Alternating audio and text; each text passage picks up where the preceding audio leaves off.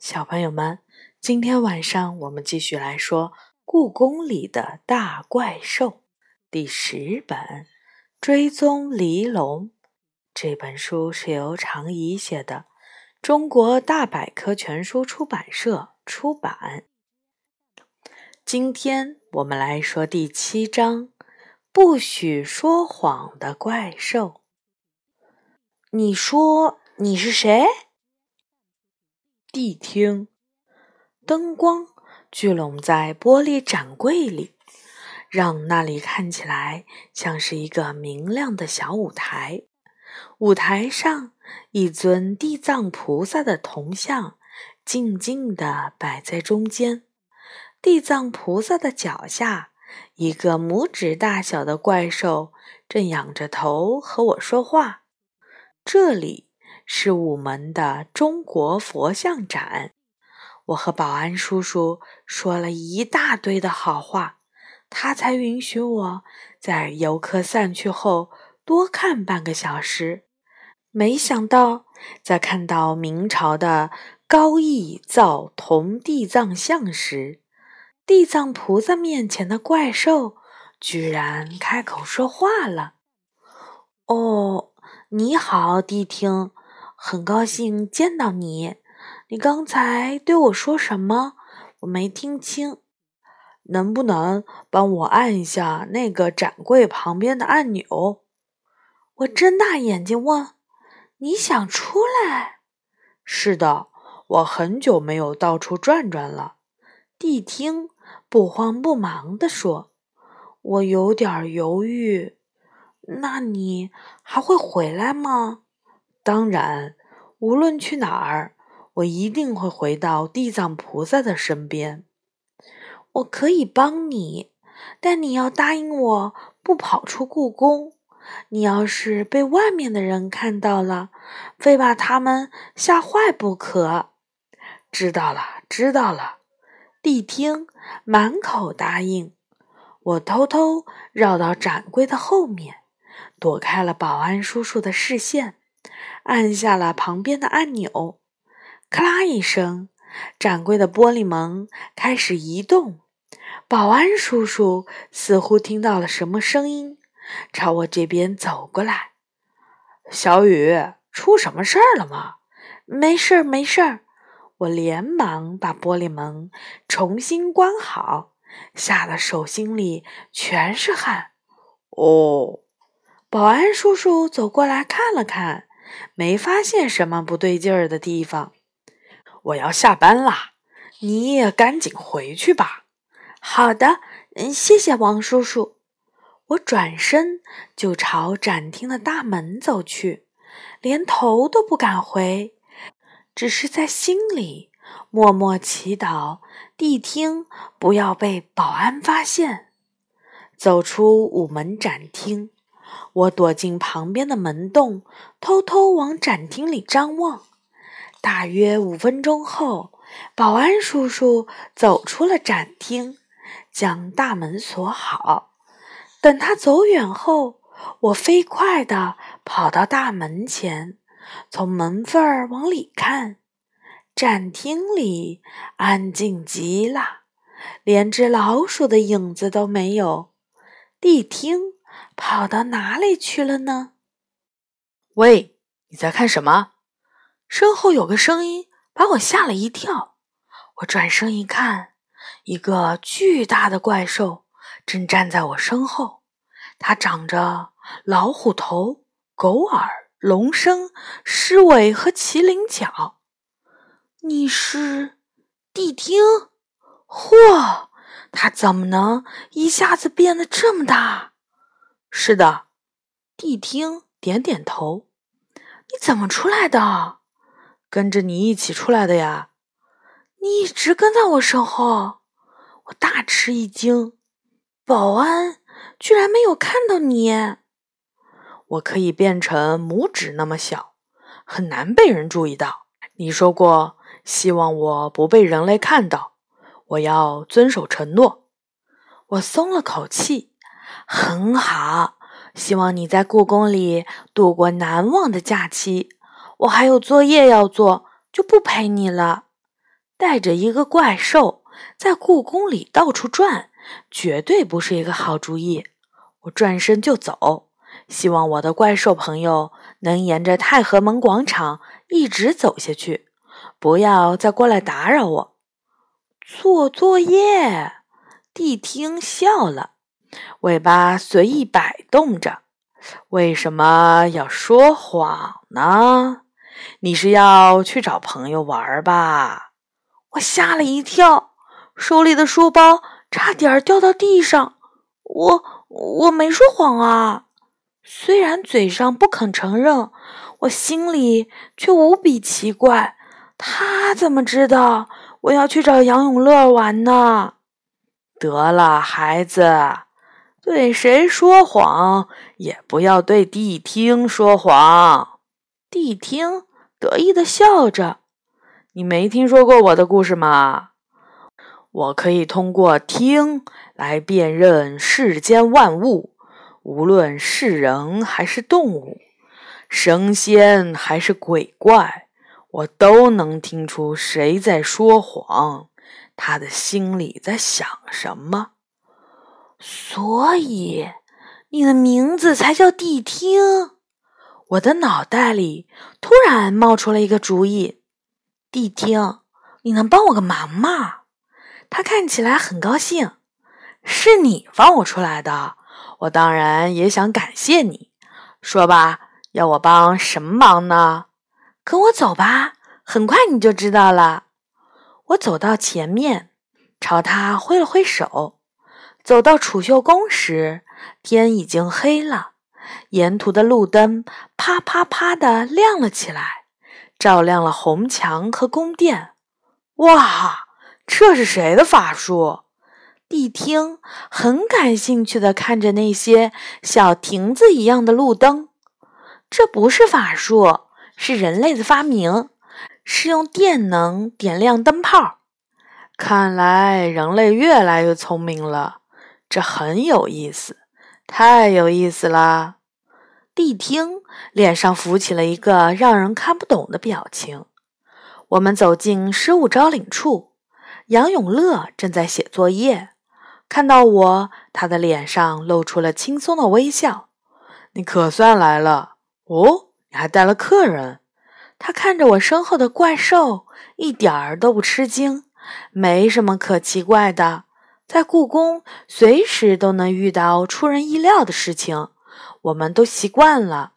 杨永乐站起来，整理了一下衣服，对我说：“这位是谁？你不介绍一下吗？”你在介绍前，先回答我一个问题。我打断他说：“我是不是你最好的朋友？”为什么突然这么问？你当然是我最好的朋友。杨永乐被我的问题吓了一跳。谛听却在旁边摇晃着他的老虎脑袋，说：“不，你并不确定小雨是不是你最好的朋友。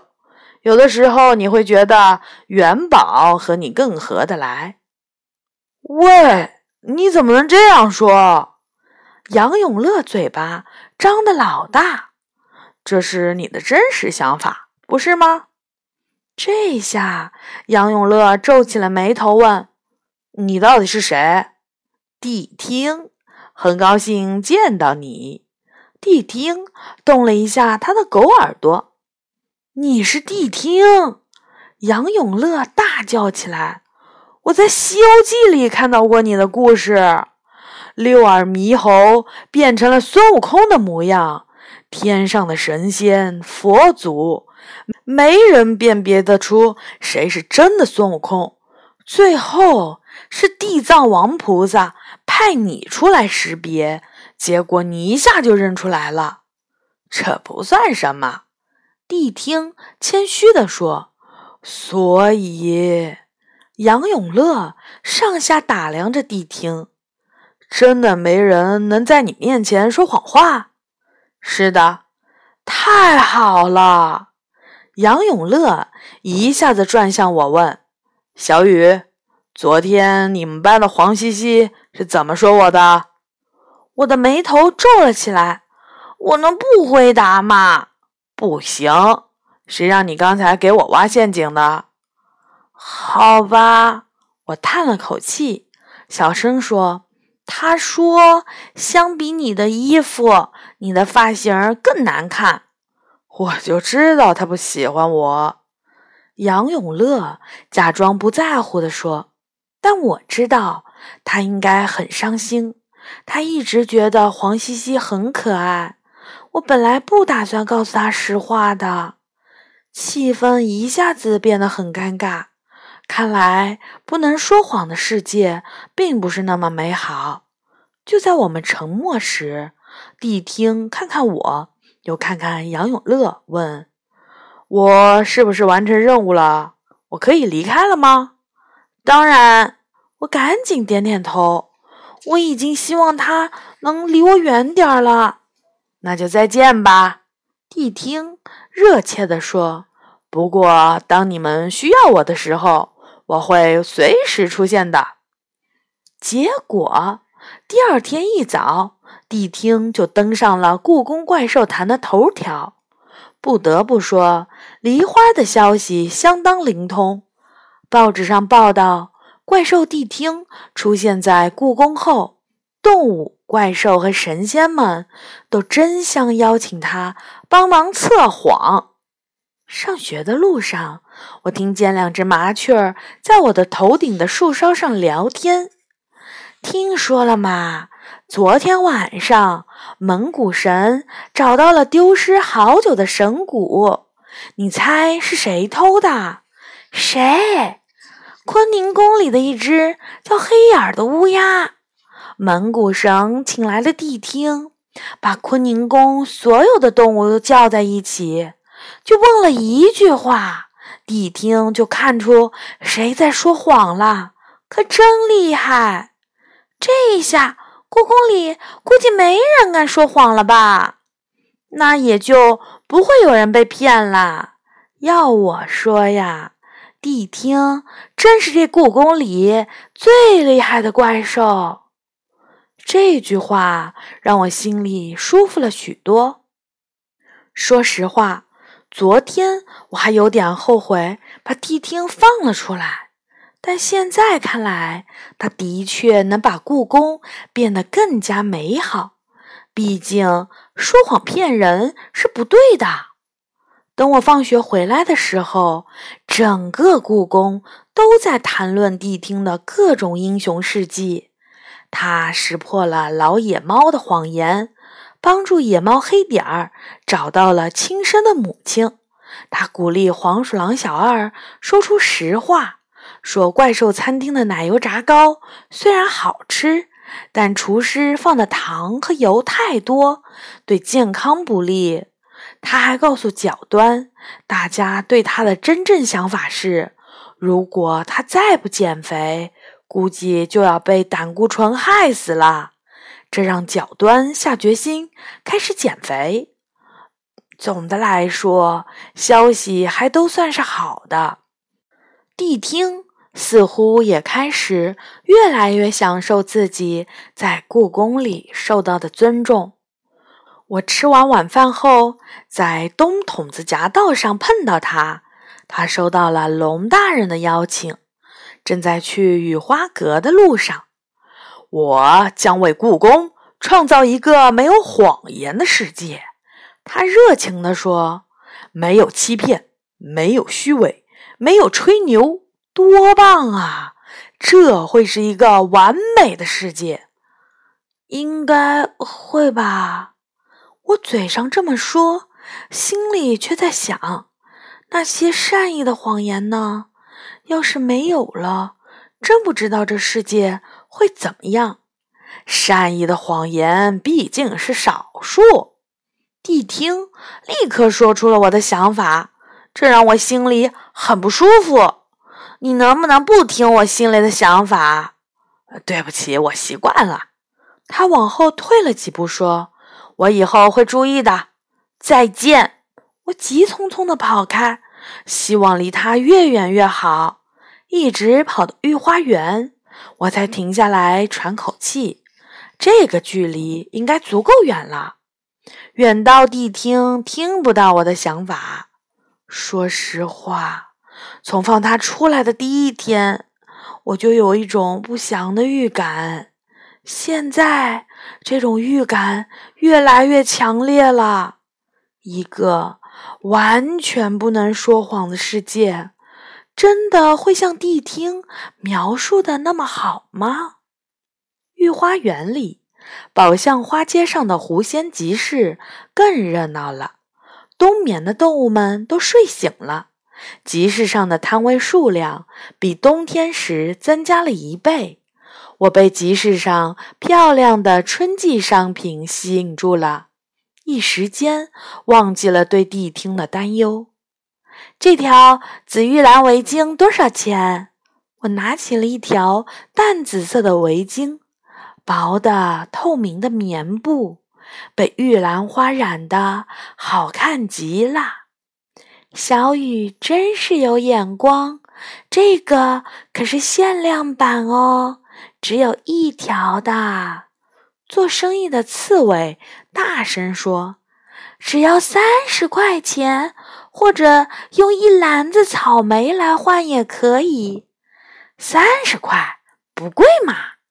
我刚准备付钱，突然有人在我的肩膀上拍了一下，回头一看，谛听不知道从哪里冒了出来。“你不是去雨花阁？”我还没问完。谛听，就摇着头对刺猬说：“做生意也不能骗人啊！你那里明明就有好几条紫玉兰围巾，为什么偏偏要说就一条呢？你、你、你难道就是谛听？”刺猬的脸憋得通红。话虽那么说，但是我的每一条围巾都是手工染色的。所以当然都不一样。我看看手里的围巾，其实我并不在乎它是不是唯一一条。但是被谛听这么一说，我已经失去了购买的兴趣，慢慢的将围巾放回了刺猬的摊位。刺猬气得肚子鼓鼓的，而谛听。已经去别的摊位管闲事儿去了。一只野猫正在黄鼠狼的摊位上品尝新酿的梨花酒，味道怎么样？真不错，但对我来说淡了一点儿。野猫刚放下手里的酒杯，谛听就出现了。你怎么能骗人呢？他对野猫说。你明明在想，这么难喝的酒也好意思拿出来卖，还不如金水河里的水呢。你居然说我的酒难喝！黄鼠狼的眼睛仿佛开始冒火星了。我只是这么想，并没有说出来呀。野猫冤枉地说：“而且你的酒……”明明就是很难喝呀！难道不是拿自来水泡花瓣儿泡出来骗钱的？你居然敢这么说！黄鼠狼一下子从摊位里跳了出来，一拳打在了野猫的脸上。野猫也不甘示弱，和黄鼠狼滚在一起，互相撕咬。周围的动物和怪兽们都围过来劝架。只有谛听，好像没他什么事儿一样，去别处转悠啦。但无论转到哪里，摊主都会迅速的收好摊子，连生意都不做了，直到他离开走远，才会重新开张招呼生意。喂，你的招牌上写着甜桑葚，但是这些桑葚。并不是每个都甜呀。他他终于找到了一个没来得及收摊儿的摊位。难道你要我写酸桑葚吗？卖桑葚的喜鹊嘴巴也不饶人。那也不行，并不是每个都酸。谛听认真的说：“真无聊呀。”只说实话的世界，难道不是又冷酷又无聊吗？喜鹊儿大声说：“卖衣服不能写最新款式，因为每分钟制衣厂都会有比它更新的款式出来。餐馆里的菜名儿也只能变成菜籽油炒鸡丁、花生加葱这种难听的名字。”写小说的根本没法写了吧？作家除了自己亲身经历的事情，什么都不能写，更别说什么科幻小说、童话啦、动画片儿，估计就会消失了吧？世界上哪有会说人话的羊和熊呢？所以呀，谛听，一个只说实话的世界。一定会变得很冷酷。谛听被弄糊涂了。大家都说真话，难道不对吗？说真话当然没错，但适当的时候说点儿善意的谎话，比说伤害人的真话要好得多。喜鹊头一扭，不再理他了。谛听愣在那里，说不出话来。就在这时，一位身披袈裟、手捧莲花的出家人走进了狐仙集市。沿途的怪兽和动物们看到他后，都恭恭敬敬地让出了道路。他走到了谛听面前，谛听立刻伏下身体：“地藏菩萨，您来找我了。”谛听，随我回去吧。地藏菩萨面容安详和善，在我随您回去前，想请您先解答我心中的疑问。谛听说：“若是没有谎言，这个世界难道不会变得更好吗？”地藏菩萨微微一笑说：“刚出生的婴儿。”会为了让母亲留在身边而假哭，无所顾忌的真话仍然会伤害人。所以，重要的不是说谎话还是真话，而是你心底的是善念还是恶念。说完，他骑上了谛听，朝着午门而去。